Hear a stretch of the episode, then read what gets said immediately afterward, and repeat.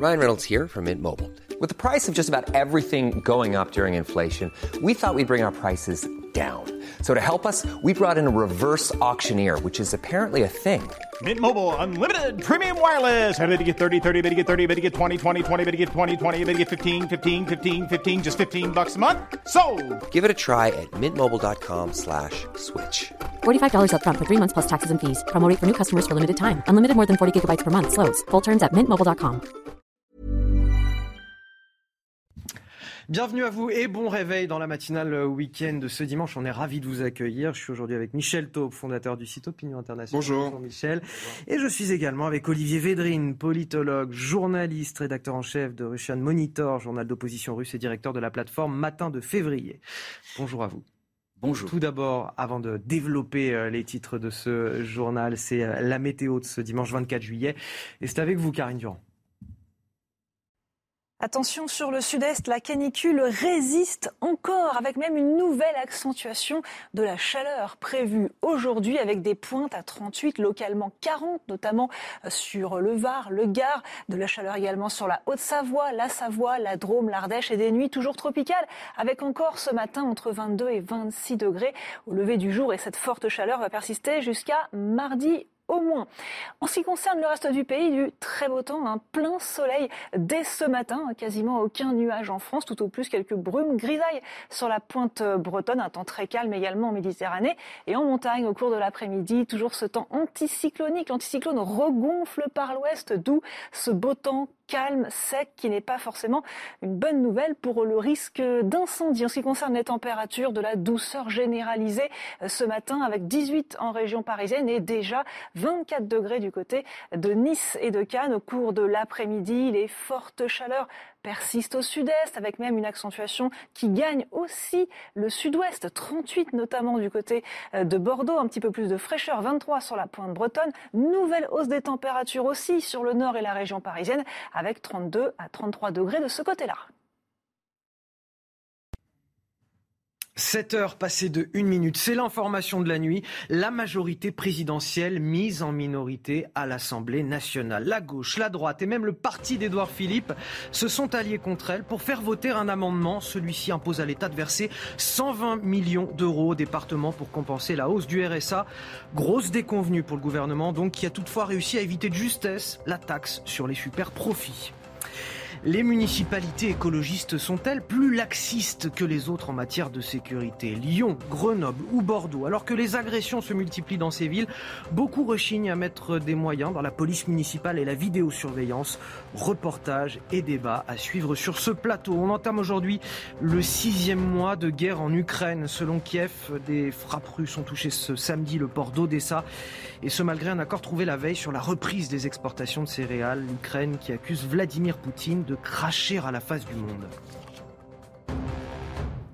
Et on commence avec cette information de la nuit que je voulais vous faire commenter en plateau. Michel Taube, Olivier Védrine se camouflait pour la majorité présidentielle hier soir. Elle a été mise en minorité à l'Assemblée lors du vote du budget rectificatif. Les députés contraignent l'État à verser 120 millions d'euros au département qui verse le RSA pour compenser justement la hausse de 4% voulue par le gouvernement. Cet amendement, il a été voté par la gauche, par les Républicains, par le Rassemblement national. Et surprise, il a aussi été voté par les députés du groupe Horizon, le mouvement d'Édouard Philippe, pourtant allié de la majorité. C'est donc la dernière info politique de la nuit. Qu'est-ce que ça nous dit, Michel Taube, du fonctionnement de cette nouvelle Assemblée et de la position aujourd'hui du gouvernement et de sa majorité? Bah, ça nous dit que le gouvernement et plus particulièrement le ministre des Relations avec le Parlement euh, va devoir être très très vigilant à ce qu'il y ait toujours beaucoup de députés Renaissance dans l'hémicycle. Parce que dans la nuit, à mon avis, ils ne devaient pas être très très nombreux et que c'est la deuxième fois que ça leur arrive. Parce que 125 point... voix pour info, 120, 125 voix pour cet amendement contre 98, effectivement. Voilà. Donc ça veut dire qu'ils n'étaient pas assez nombreux. Ça, c'est la première leçon. D'abord, il y a une question de, j'ai envie de dire, de, de discipline des députés, euh, des députés Renaissance qui sont un peu moins nombreux qu'ils n'étaient dans, dans le mandat. Le, le, deuxième élément, c'est d'ailleurs la deuxième fois que ça leur arrive, puisque sur le projet de loi euh, sanitaire, le, la majorité a déjà été mise en minorité, même si après, en relecture avec le Sénat, ça avait, euh, plusieurs mesures avaient été en partie réintroduites. Mais c'est effectivement le, deux... le, deuxième couac. C'est le deuxième couac. Euh, deuxième élément qui me paraît très très important, c'est sur le fond, parce que ça fait des années que la Macronie, la majorité euh, présidentielle, est accusée de déshabiller les collectivités locales en termes de moyens budgétaires. Et donc, c'est pas pour rien, à mon avis, que cet amendement soit passé, parce qu'il y a une très très forte pression des collectivités locales pour qu'elles aient les moyens de subvenir à leurs obligations, qui sont beaucoup d'ordre social au niveau des départements. Et puis, il y a une troisième chose, effectivement, c'est la surprise Horizon. Horizon serait-il les prochains frondeurs de la majorité présidentielle, comme François Hollande en avait dit hein. une dans, dans, son quinquennat.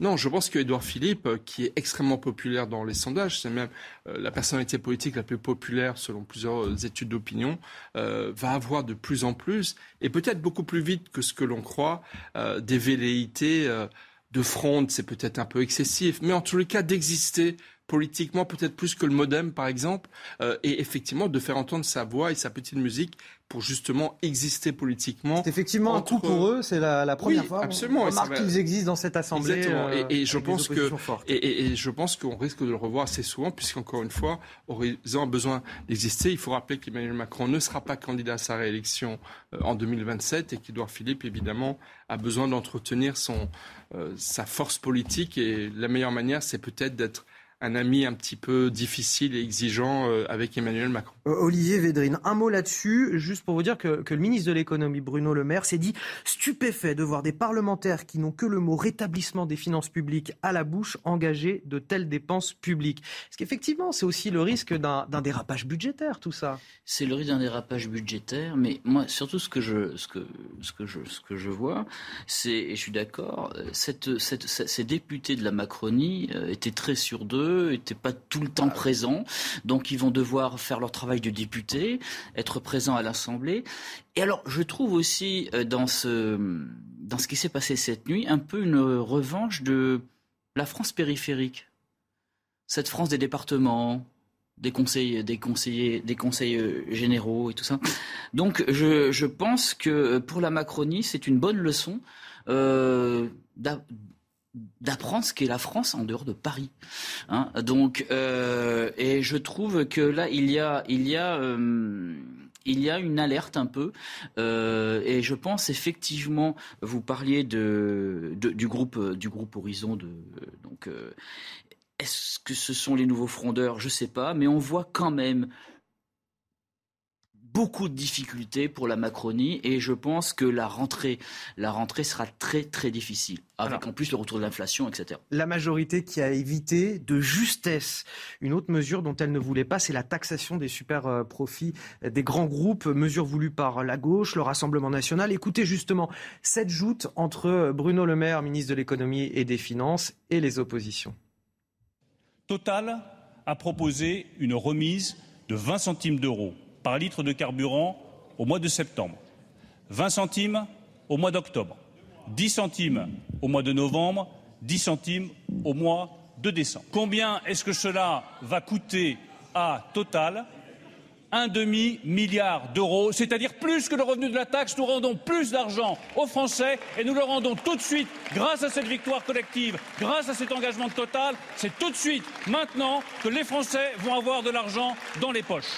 Ce n'est acceptable pour personne de comprendre que l'ensemble du peuple est en train de souffrir quand Total Énergie notamment est en train de se gaver. Et ne me parlez pas d'une PME. Lorsqu'on voit que Total a fait 16 milliards de bénéfices, a donné 8,8 milliards à ses actionnaires, c'est à augmenter son, salaire de 50% pour être à 5,9 millions, excusez-moi du peu, et de ceux qui prendraient des risques. On a eu un, numéro vraiment indécent entre le, lobbying, et euh, la défense de la Macronie. Sincèrement, remarque, c'est peut-être la même chose. Mais ce qui m'inquiète beaucoup, monsieur le maire, c'est que j'ai l'impression que je ne sais pas si vous savez si ce que Total vous a dit est vrai ou si ce que Total vous a dit est faux. Si vous dites que Total a fait 7 milliards de pertes en 2020, je vous informe, monsieur le maire, que ces pertes sont uniquement dues à des dépréciations d'actifs. Hors dépréciation d'actifs, Total, même en 2020, même quand le pétrole avait réussi à être négatif sur les cours internationaux, avait réussi à faire 4 milliards d'euros de bénéfices sur ses profits tant tant ils pompent les Français depuis tant d'années. Alors, euh, Olivier Védrine, un instant, elle a été euh, rejetée à dix voix près, cette taxe. Est-ce que c'est une bonne nouvelle pour la stabilité fiscale du pays ou au contraire, c'est le signe d'un pouvoir acquis au, lobby, comme on vient de l'entendre de la part du Rassemblement national? Moi, je pense que c'est euh, justement, je crois que c'est un pouvoir acquis au lobby. C'est la Macronie, c'est le CAC 40. Euh, voilà. Et euh, je suis vraiment euh, scandalisé, mm, scandalisé par ce, par ce qui se passe et par ce que je vois. Je, je, trouve, franchement, oui, il y a une France qui souffre, il y a le peuple qui souffre, et puis il y a il y a cette, il y a cette, il y a ce lobbying et ce CAC 40 qui commande. Mais Michel Taub, c'est votre sentiment également?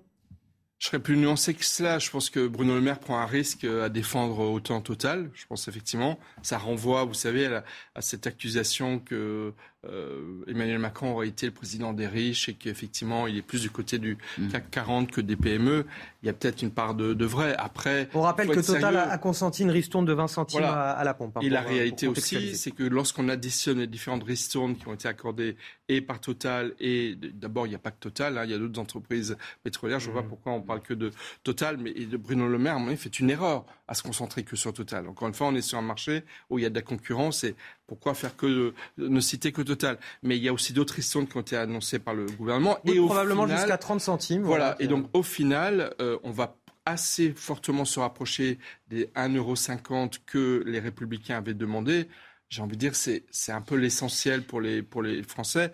Après, effectivement, euh, euh, Total euh, ne doit absolument pas en tirer la moindre gloire. Euh, ils ont fait des bénéfices absolument considérables.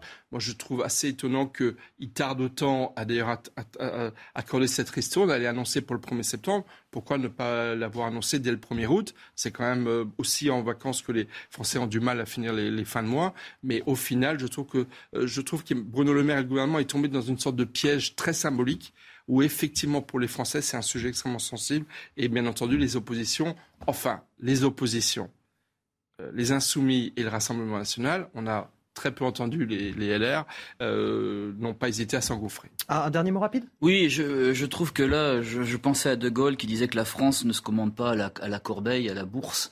Et là, je trouve que justement, c'est de l'antique De Gaulle. C'est-à-dire que tout, vient de la bourse, tout vient du CAC 40. Ça, me, ça me choque. Voilà. parmi les euh, autres sujets de discussion euh, aujourd'hui, après l'agression cette semaine de plusieurs policiers à Lyon, dans le quartier de la Guillotière, l'agression également d'une commerçante à Grenoble, les mairies écologistes de ces deux villes sont pointées du doigt par l'opposition pour leur laxisme en matière de sécurité. Y a-t-il plus de violence dans les villes écologistes de France? C'est la question qu'on se pose ce matin.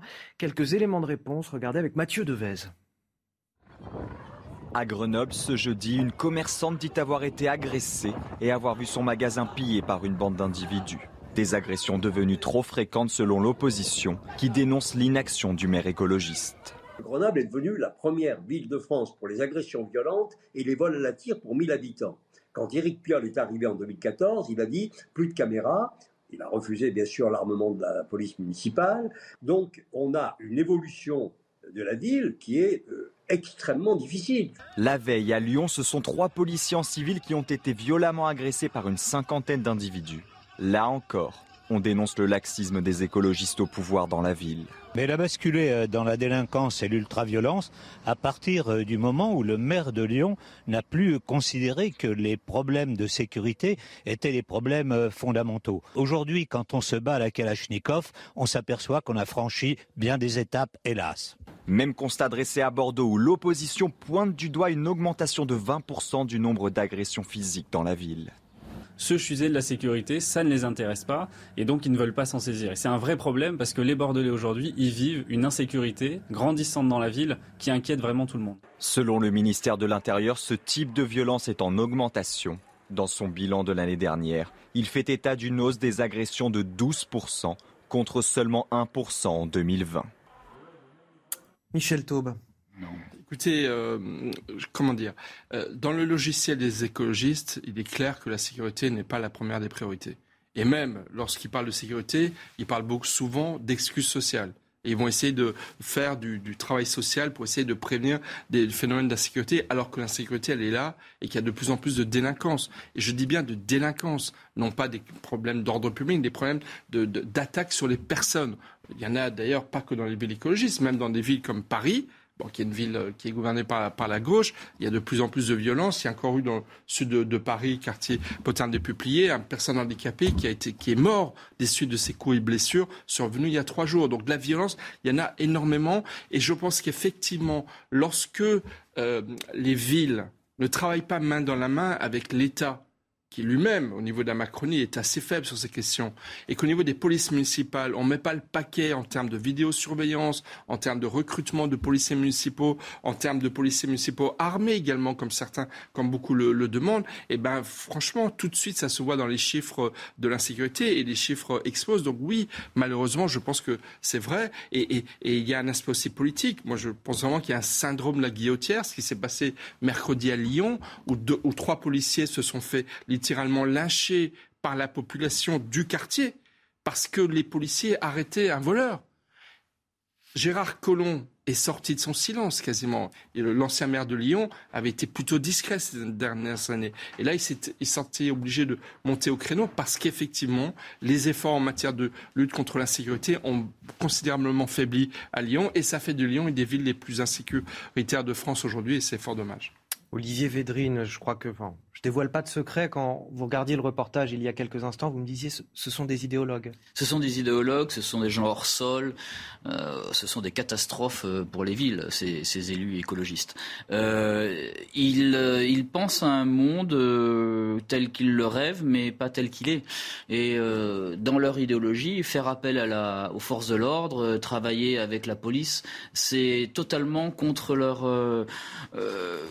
trame idéologique, justement.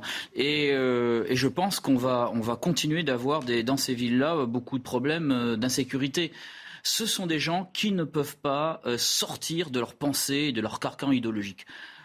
Ils, ce sont des intégristes, ces écologistes, un peu, dans, leur, leur façon de faire. Ils ne veulent pas changer, malgré, malgré le réel. Mais le réel va les rattraper, et il les rattrape déjà. Allez, il est 7h15 sur CNews, c'est l'heure du rappel de l'actualité, et on accueille pour cela Sandra Chombo, bonjour.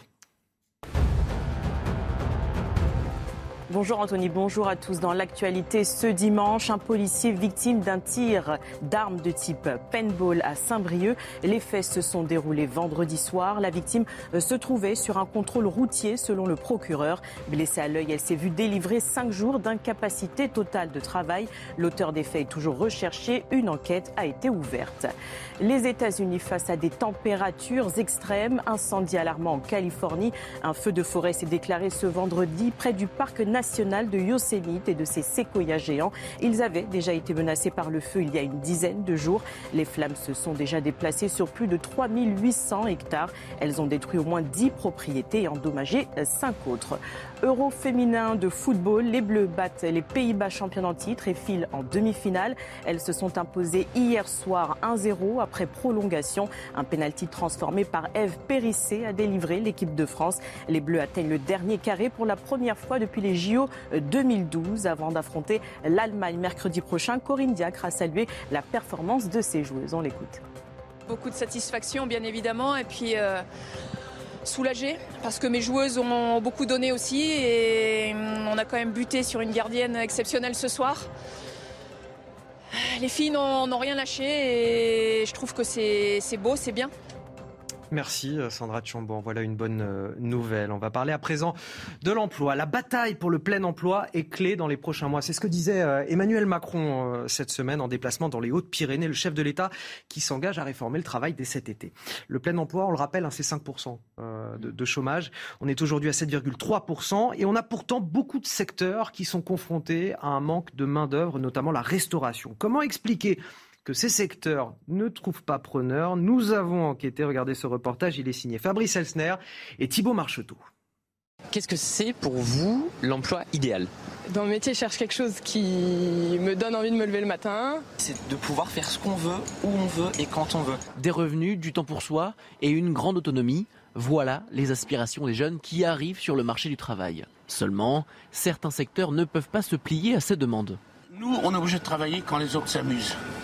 Donc on est là, on est, c'est une, c'est une réalité. Donc les jeunes qui, qui, vous, qui servent des, gens ou qui pensent que leurs copains sont en situation de, loisir, c'est que c'est le, le, décalé de, de la profession. La restauration souffre d'une pénurie de main d'œuvre et les raisons sont bien connues.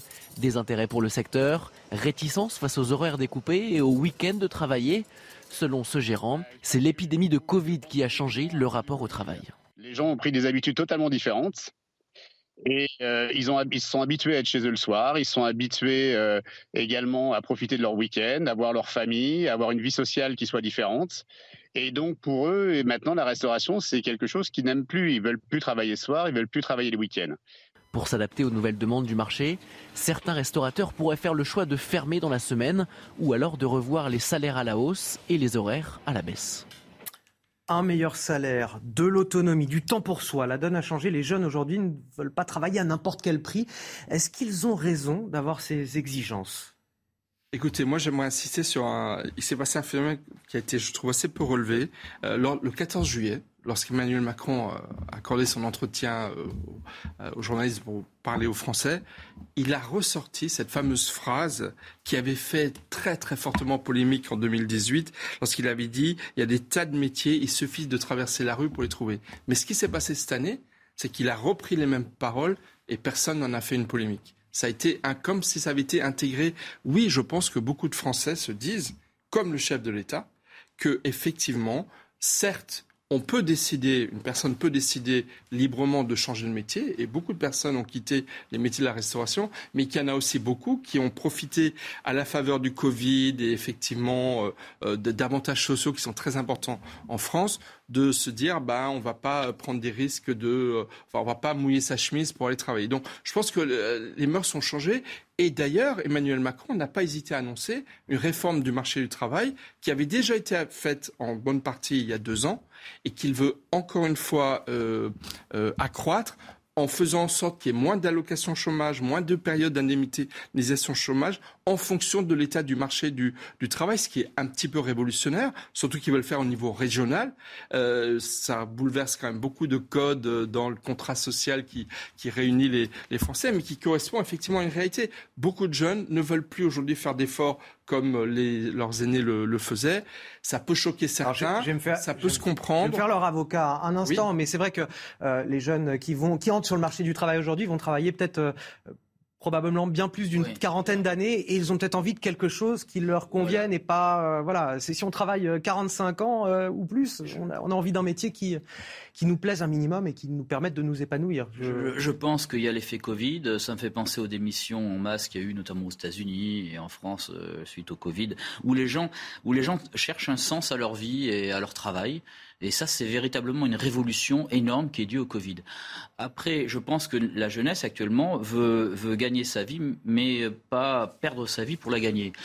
Donc, euh, il, y a, un changement. Et ce changement, véritablement, moi, je sens, je sens avec le Covid quand je parle aux étudiants euh, qui euh, tous sont dans la quête du sens.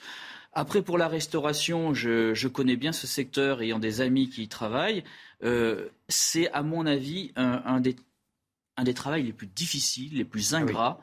Euh, je vous rappelle que les pourboires, etc., beaucoup de garçons de café survivent, ont des salaires grâce aux pourboires. il y a peut-être un effort de la part des employeurs sur les salaires à faire, euh, d'ailleurs. Oui, oui, tout à fait, mais, tout à fait. Mais juste pour la petite histoire, le jeune avec qui, à qui Emmanuel Macron avait dit en 2018 de traverser la rue, traverser la rue pour trouver du boulot. À l'époque, il voulait faire horticulteur. Et vous savez ce qu'il est devenu? Il, il, est devenu, il, il, travaille dans les restaurants et il, il a dit en 2019 à France Bleu Normandie, si je me trompe pas, j'ai trouvé ma voie voix et c'est dans la restauration. Donc oui, évidemment, il faut augmenter les salaires, il faut améliorer, il faut accorder les week-ends, car souvent il n'y a pas de week-end dans ces métiers. Il faut améliorer les conditions de travail, mais ça reste des très bons métiers et il faut, il faut pas les dévaloriser non plus parce que euh, certains ne veulent plus y travailler. Allez, l'actualité de, de, la guerre en Ukraine, on entre aujourd'hui dans le sixième mois de conflit. Selon Kiev, des frappes russes ont touché ce samedi euh, le port d'Odessa et ce malgré euh, l'accord trouvé la veille sur la reprise des exportations. L'Ukraine accuse Vladimir Poutine de cracher à la face du monde. Euh, la Russie prend effectivement aujourd'hui en otage euh, le reste du monde et notamment euh, les pays d'Afrique menacés par la famine Je pense que la Russie effectivement a craché la face du monde, prend en otage, prend en otage l'Afrique mais d'autres pays au risque de déclencher une famine. Euh, j'ai euh, le 13 ou le 14 juillet, j'ai accordé une interview à une agence de presse euh, ukrainienne, Novey Life, sur la reprise des bombardements et l'accentuation notamment des attaques russes et avec un mois d'août difficile. Je vois que ben voilà, c'est parti et je pense qu'il n'y aura aucune, aucun respect de, des engagements, des engagements futurs ou des engagements que la Russie pourrait prendre. Il n'y aura aucun respect. Le but, le but de la Russie, c'est de, euh, c'est de je dirais, d'effacer l'Ukraine de la carte, de l'affaiblir économiquement et de renverser le pouvoir à Kiev. Michel Taupe, je vous donnerai la parole là-dessus euh, à 7h30 puisqu'on va revenir sur la situation euh, euh, en Ukraine. Je voudrais juste vous montrer quelques images sur le terrain. beaucoup de réfugiés, plus de 5 millions d'Ukrainiens qui ont fui leur pays. Une grande partie d'entre eux justement vers la Pologne, à Varsovie. Une ancienne halle commerciale s'est transformée depuis quelques mois en centre d'accueil. Pour beaucoup, il est hors de question de s'éloigner trop de l'Ukraine puisqu'ils souhaitent y revenir le plus vite possible et, leurs proches sont restés là-bas. Alors en attendant la fin de la guerre, faute de perspective, on tente de s'organiser comme on peut pour recréer une vie au quotidien sur place. Images sont commentées par Loubna Daoudi. Des centaines de lits de camp ont remplacé les objets d'exposition de cette ancienne halle commerciale. Cette solution de refuge temporaire se prolonge en même temps que le conflit. Pour rendre l'attente moins pénible, le centre essaie de se muer en lieu de vie. On offre une aide médicale. Il y a également des dentistes. Il y a une garderie pour les enfants, une petite maternelle. Nous essayons aussi, tant que possible, d'intégrer ces gens professionnellement. On leur cherche du travail ou des activités pour qu'ils se sentent utiles. Un refuge précieux pour ces réfugiés, comme Ina Filipovic, qui vit ici depuis plusieurs semaines avec ses enfants. Mes enfants ne veulent même pas sortir parce qu'ils se sentent bien ici. Les bénévoles s'occupent de tout le temps. Ils chantent, dansent, mangent et s'amusent. Bogdana Zinza vit ici depuis le début de la guerre. Malgré des moments difficiles, elle est tombée amoureuse de notre réfugié avec lequel elle s'est mariée. Nous nous sommes rencontrés par hasard. Nous étions juste amis pendant un mois, puis nous nous sommes mariés. Maintenant, on est ensemble depuis trois mois. Selon le Haut Commissariat des Nations Unies, 1,2 million de réfugiés sont en Pologne ils sont encore des milliers à vivre dans des centres d'hébergement humanitaire. Allez, Olivier Védrine, Michel Taube, vous restez euh, avec moi dans un instant. Euh, on vous montrera ce reportage tourné par nos équipes à Nanterre où des habitants sont exaspérés par le trafic de cigarettes, un trafic qui a lieu au pied d'un hôtel où sont hébergés des mineurs isolés. Ça génère des tensions, des règlements de compte dans le quartier et évidemment les, habitants sont exaspérés. Nous sommes allés sur place. On y va dans quelques instants, dans quelques minutes, juste après la pause. 7h29 sur CNews, la suite de votre matinal week-end. Toujours avec Michel Taupe sur ce plateau et Olivier euh, Védrine pour des discussions euh, passionnées et passionnantes. Euh, la une de l'actualité ce matin. Notre reportage dans un quartier de Nanterre où les habitants sont exaspérés par le trafic de cigarettes. Un trafic qui a lieu au pied d'un hôtel où sont hébergés des mineurs isolés qui donne lieu à des règlements de compte avec des bandes de quartier. Nous sommes allés sur place pour rendre compte de cette situation invivable pour les riverains. Les Français sévères à l'égard de la justice, ils sont une majorité, 73% à estimer qu'elle fonctionne mal. Ils sont aussi 69% à juger le, bilan d'Emmanuel Macron négatif en matière de sécurité. C'est le résultat d'un sondage IFOP pour le JDD. Il nous sera détaillé dans un instant par Sandra Tchombo. 11 jours de lutte contre les flammes en Gironde et une bonne nouvelle, les incendies ne progressent plus. Le feu est même fixé à la teste de bûche dans le bassin d'Arcachon. Là-bas, les habitants peuvent enfin regagner leur domicile et leur commerce. Euh, certains d'entre eux ont malheureusement perdu beaucoup. Le reportage à suivre de Régine Delfour et Florian Paume. On va prendre donc la direction de Nanterre en région parisienne. Des habitants exaspérés euh, par les règlements de compte dans leur quartier. Et à l'origine de ces tensions, c'est un trafic de cigarettes qui s'est développé au, pied d'un hôtel. Cet hôtel accueille des mineurs isolés. Le reportage Fabrice Elsner et Jeanne Cancard. Alors vous voyez ici, vous avez l'hôtel qui est juste là. Armelle habite dans ce quartier de Nanterre depuis plus de dix ans. Mais ces derniers mois, elle a vu son quotidien s'envenimer depuis l'arrivée dans un hôtel voisin de jeunes mineurs isolés. Ce qui se passe, c'est que ces jeunes, ben, ils traînent toute la journée dehors. Ils peuvent se battre entre eux. Il y a des, des bandes rivales en plus avec d'autres jeunes du quartier. Donc ça, il y a des rixes, il y a des, bagarres. Il y a beaucoup de violence. Et donc ça crée un, un climat de tension très fort dans le quartier. Ahmet a lui vécu dans ce centre d'hébergement. Il dénonce un abandon de la part des responsables, une insalubrité et une insécurité permanente. En bas de l'hôtel, il y a pas mal de trafiquants de, de contrebande de cigarettes. Ces trafiquants de cigarettes, ils, harcèlent tout, le temps des, femmes qui passent sortant de la gare. Des fois, il y a des règlements de compte parce qu'en fait, il y a une cité juste derrière et ils s'entendent très mal avec ces trafiquants de cigarettes. Ils viennent des fois avec des battes de baseball, des chiens, même des armes des fois et ça part en règlement de compte. Il y a pas mal de fois, il y a des jeunes qui se sont fait planter à l'hôtel, des mineurs de 15 ans, de 16 ans. Mais selon la mairie que nous avons contactée, la présence de ces jeunes isolés dans l'hôtel n'est pas à l'origine des problèmes de sécurité dans le quartier. Nous avons installé une caméra à proximité de ce trafic de cigarettes et les informations que nous avons recueillies par ce biais mettent totalement hors de cause l'hôtel moderne. Quelle que soit l'origine et les acteurs de ces trafics, la majorité des habitants s'inquiètent et appellent l'État à agir. L'année dernière, les forces de police et de gendarmerie de Nanterre ont enregistré une hausse de 14% de délits et actes de délinquance.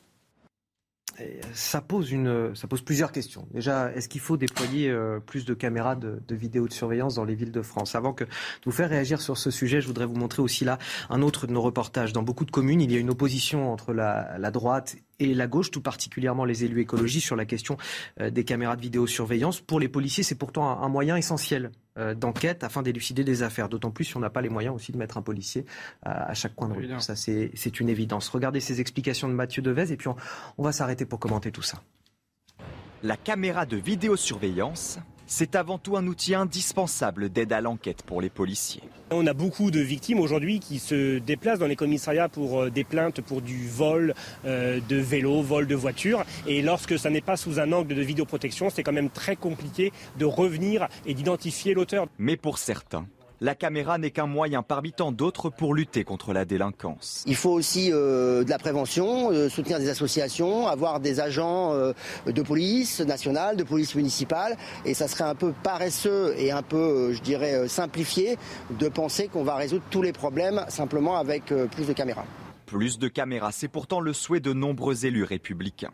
Ah, moi je pense que plus il y en aura, mieux ce sera pour tout le monde. Vous savez, les, Français, qu'est-ce qu'ils demandent D'être vivre tranquille, rien d'autre. Je n'ai jamais rencontré un citoyen de ce pays qui me dise qu'il y avait trop de caméras dans, les villes ou dans les quartiers. Jamais. Alors évidemment, c'est une question de moyens aussi, parce que ça coûte cher, mais c'est quand même très efficace. Aujourd'hui, plus de 6000 communes sont équipées de vidéosurveillance, pour un total d'environ 60 000 caméras. Michel Taube, la, vidéosurveillance, elle est essentielle pour améliorer aujourd'hui la sécurité des Français?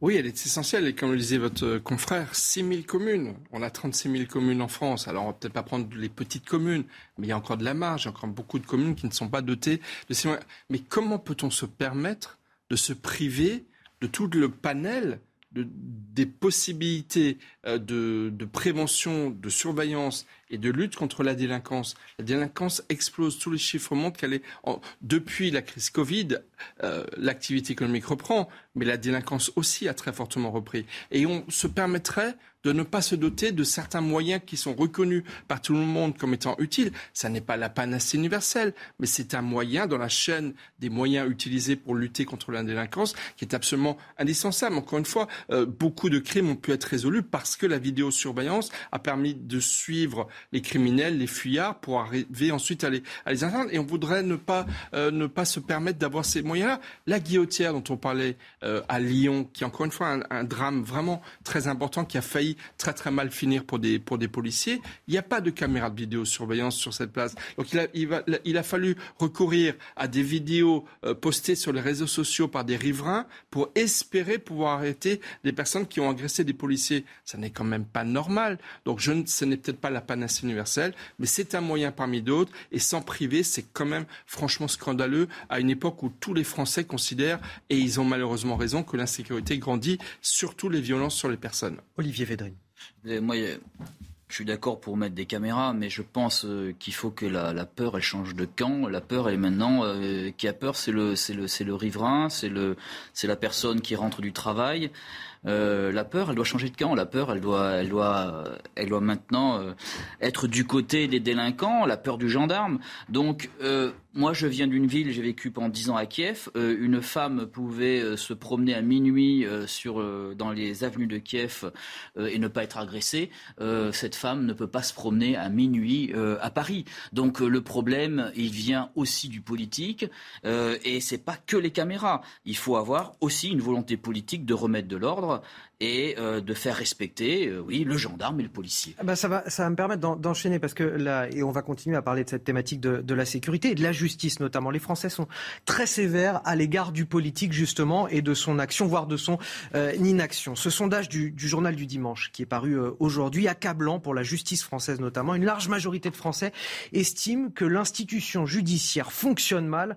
On est avec Sandra Tchombo pour en parler. Sandra, ce chiffre n'a jamais été aussi haut depuis 60 ans. Exactement, vous le disiez, la justice fonctionne mal selon une grande majorité des Français. Regardez, ils sont 73% à partager cet avis selon un sondage IFOP pour le journal du dimanche. Ce chiffre était à 60% en 1962. Il monte crescendo depuis les années 2000. Il était encore à 63% il y a 5 ans. Et malgré sa réélection, Emmanuel Macron peine à convaincre les Français, toujours selon le sondage IFOP pour le JDD. 31% d'entre eux jugent positif le bilan du président en matière de lutte contre l'insécurité. 27% saluent son action pour la justice, soit 10% perdus depuis avril 2018. Enfin, vous allez voir que le problème n'est pas uniquement euh, politique. À la question, de manière générale, pensez-vous que les juges en France sont pas assez sévères, ni trop, ni pas assez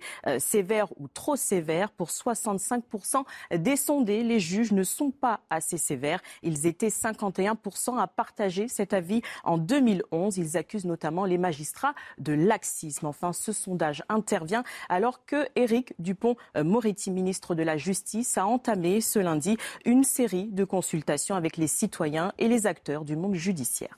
Merci euh, Sandra Chambo. Donc vous le voyez, hein, Michel Taube, ce constat sévère des Français.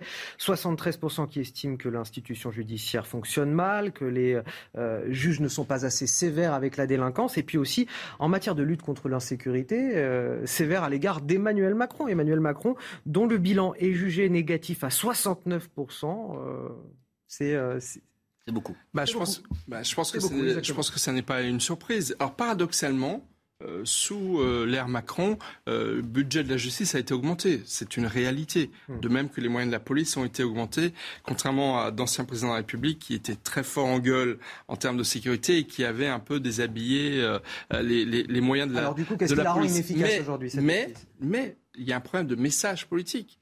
Emmanuel Macron n'a jamais fait de la lutte contre la délinquance une priorité de, de, son programme politique. Pendant la campagne présidentielle, ça a été un de ses angles morts. Il, n'est pas bon sur ces questions. Il a du mal. Il y a eu le discours de Nice en janvier pendant la campagne. C'est peut-être le seul moment où il a pas. Oui, voilà. Mais enfin, franchement, c'est, c'est pas c'est pas c'est pas le sujet qui a le plus euh, embrassé pour justement euh, se mettre en conformité avec les préoccupations des, des, Français. Et puis ensuite, effectivement, moi, ce qui m'intéresse dans ce sondage, c'est effectivement euh, euh, le laxisme de la justice. Je pense que beaucoup de justiciables se rendent compte que lorsqu'il y a des petits larcins, lorsqu'il y a des incivilités, lorsqu'il y a des, des, violences sur les personnes, les peines ne sont pas assez lourdes. Combien de fois les syndicats de police nous disent on interpelle une personne et ensuite elle est, elle est libérée dans les heures qui suivent Ce n'est pas normal. C'est absolument, ça choque, ça crée de l'insécurité. Donc effectivement, ce sondage, ce n'est que le reflet d'une réalité. Certes, la justice manque de moyens, mais il y a aussi une question de doctrine.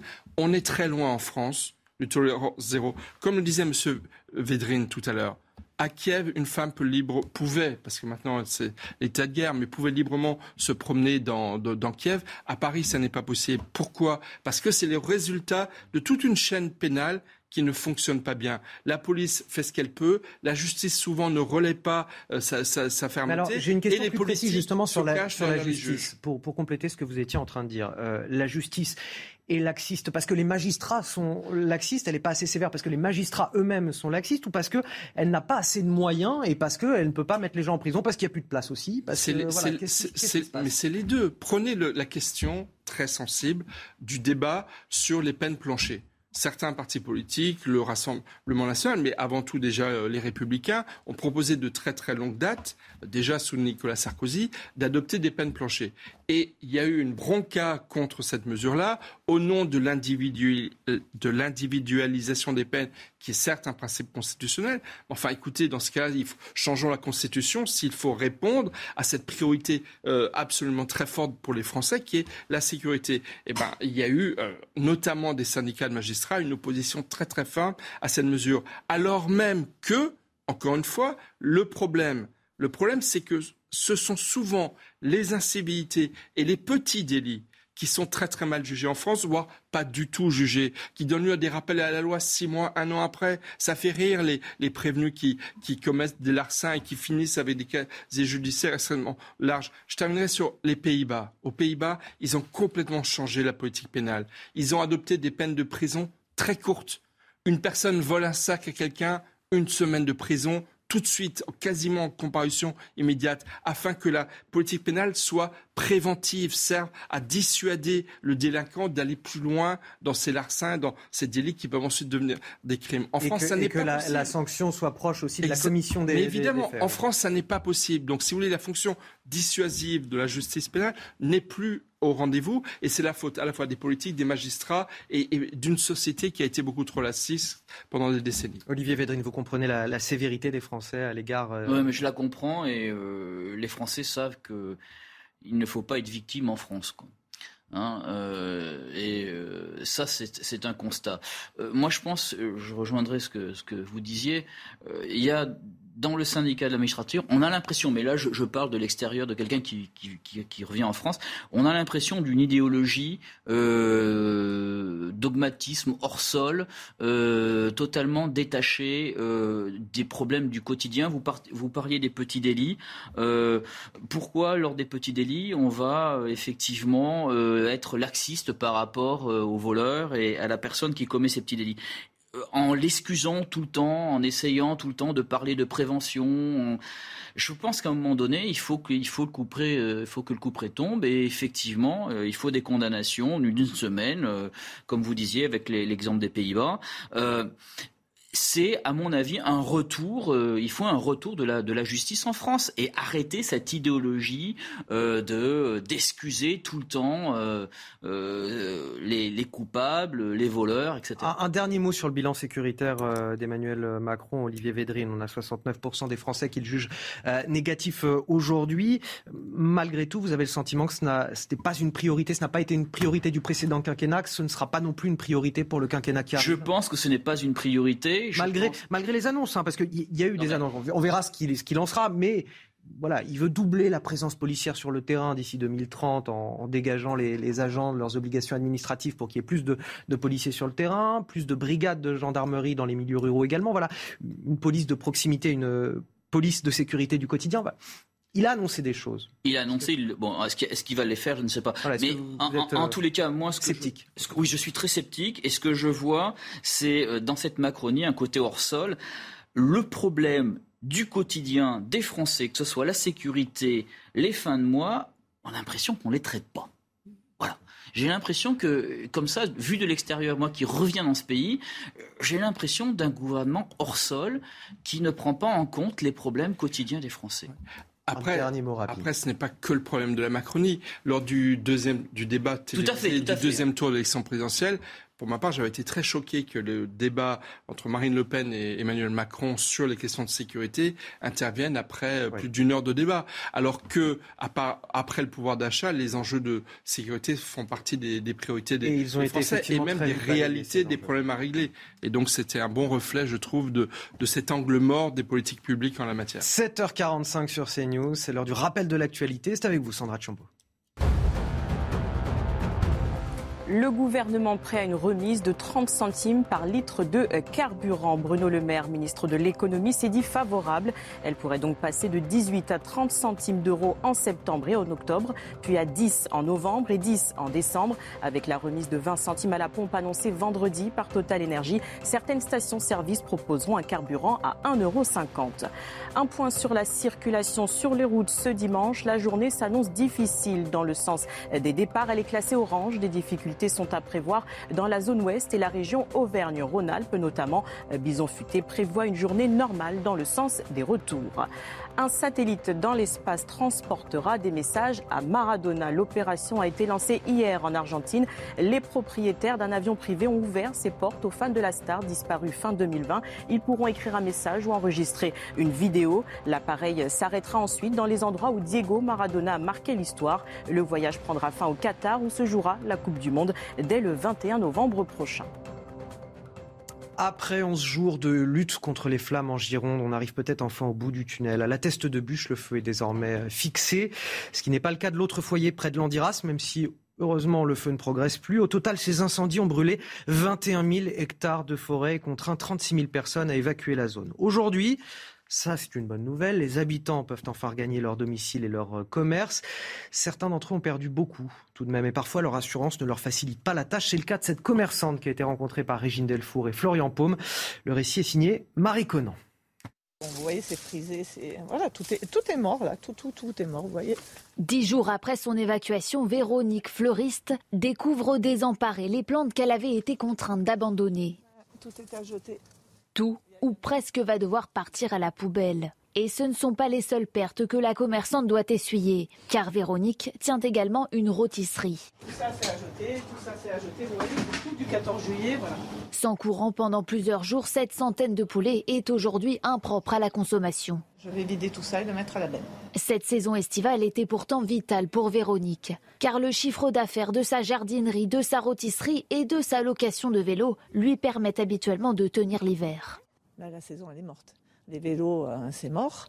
Euh, c'est annulation sur annulation de contrats de vélo. Pour s'en sortir, la commerçante espérait des dédommagements de la part de ses assureurs. Mais là aussi, la réponse n'est pas celle qu'elle avait espérée. Mes assureurs ont dit non à tous les dossiers de sinistre. Donc ça, ça met un petit peu en colère parce qu'on nous demande, on nous force de monter, de d'ouvrir des dossiers.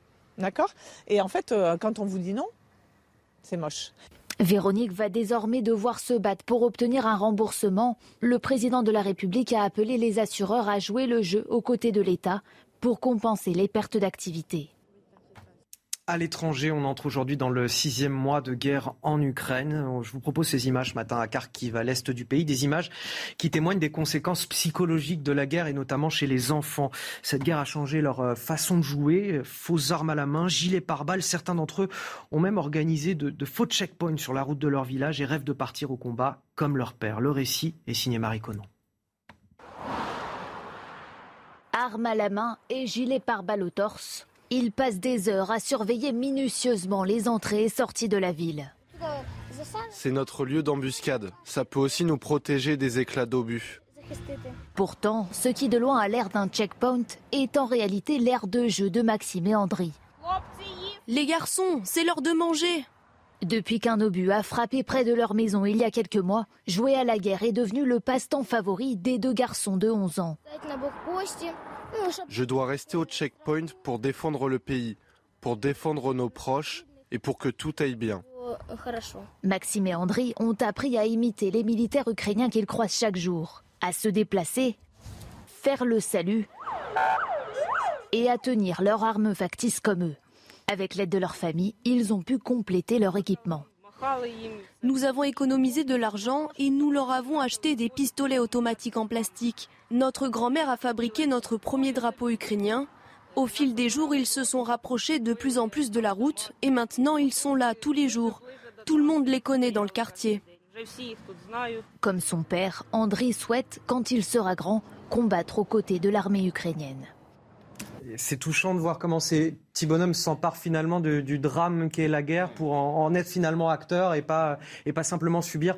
Euh, ça révèle aussi le, le, le drame psychologique que c'est euh, ouais. cette guerre au bout mais, de six mois pour des enfants. Mais deux choses. Le même reportage avait été fait dans la guerre en Syrie il y a maintenant dix ans. Ouais. où la Russie avait soutenu très très longtemps et même jusqu'à sa victoire euh, Bachar el-Assad. Et c'était exactement la même chose. On voyait les jeunes enfants jouer à la guerre parce que leur, leurs aînés, leurs parents faisaient la guerre. C'est vraiment dramatique et effectivement, pour eux, c'est psychologiquement euh, leur univers de normalité, c'est la guerre, euh, c'est la tension, c'est le risque de mort. Et la deuxième chose que ça m'appelle comme commentaire, c'est que j'espère que dans ils ont peut-être 12 ans, ces, ces, ces enfants. Une dizaine d'années, oui. Voilà, j'espère que dans 6 ans, ils ne partiront pas à la guerre. Parce que malheureusement, Vladimir Poutine, lui, il a le temps devant lui.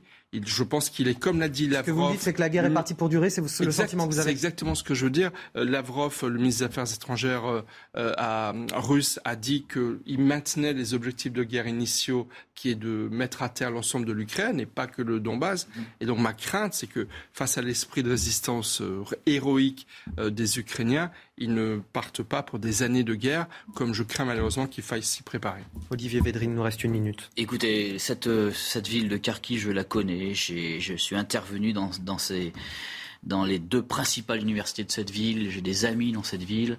Donc euh, ce reportage me touche. Euh, et euh, je vois ces jeunes, des enfants ne peuvent... C'est terrible de jouer à la guerre pour un enfant de 12 ans. Et je crains effectivement que cette guerre va durer. Et je crains, j'espère qu'ils ne vont pas rejoindre un jour leur père. J'espère.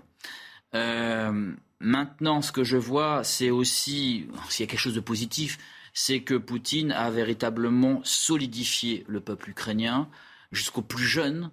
Euh, il a véritablement euh, permis à, l'identité ukrainienne de. de, il ne pouvait pas mieux faire pour la nation ukrainienne. Ça, c'est, là, là c'est, véritablement celui euh, qui, qui a le plus, je dirais malheureusement, contribué à solidifier et à et à, faire cette, cette, Ukraine, ce pays uni, ce peuple uni. C'est ce qu'on retiendra peut-être euh, de positif, euh, si on peut retenir quelque chose de positif de ces euh, cinq mois de guerre en Ukraine et ce sixième mois qui s'entame désormais. On va finir sur quelque chose d'un peu plus positif, là aussi, du sport, un mot de Formule 1, avec le Grand Prix de France au, Castellet. Ce sera à suivre tout à l'heure sur Canal Plus à partir de 15h.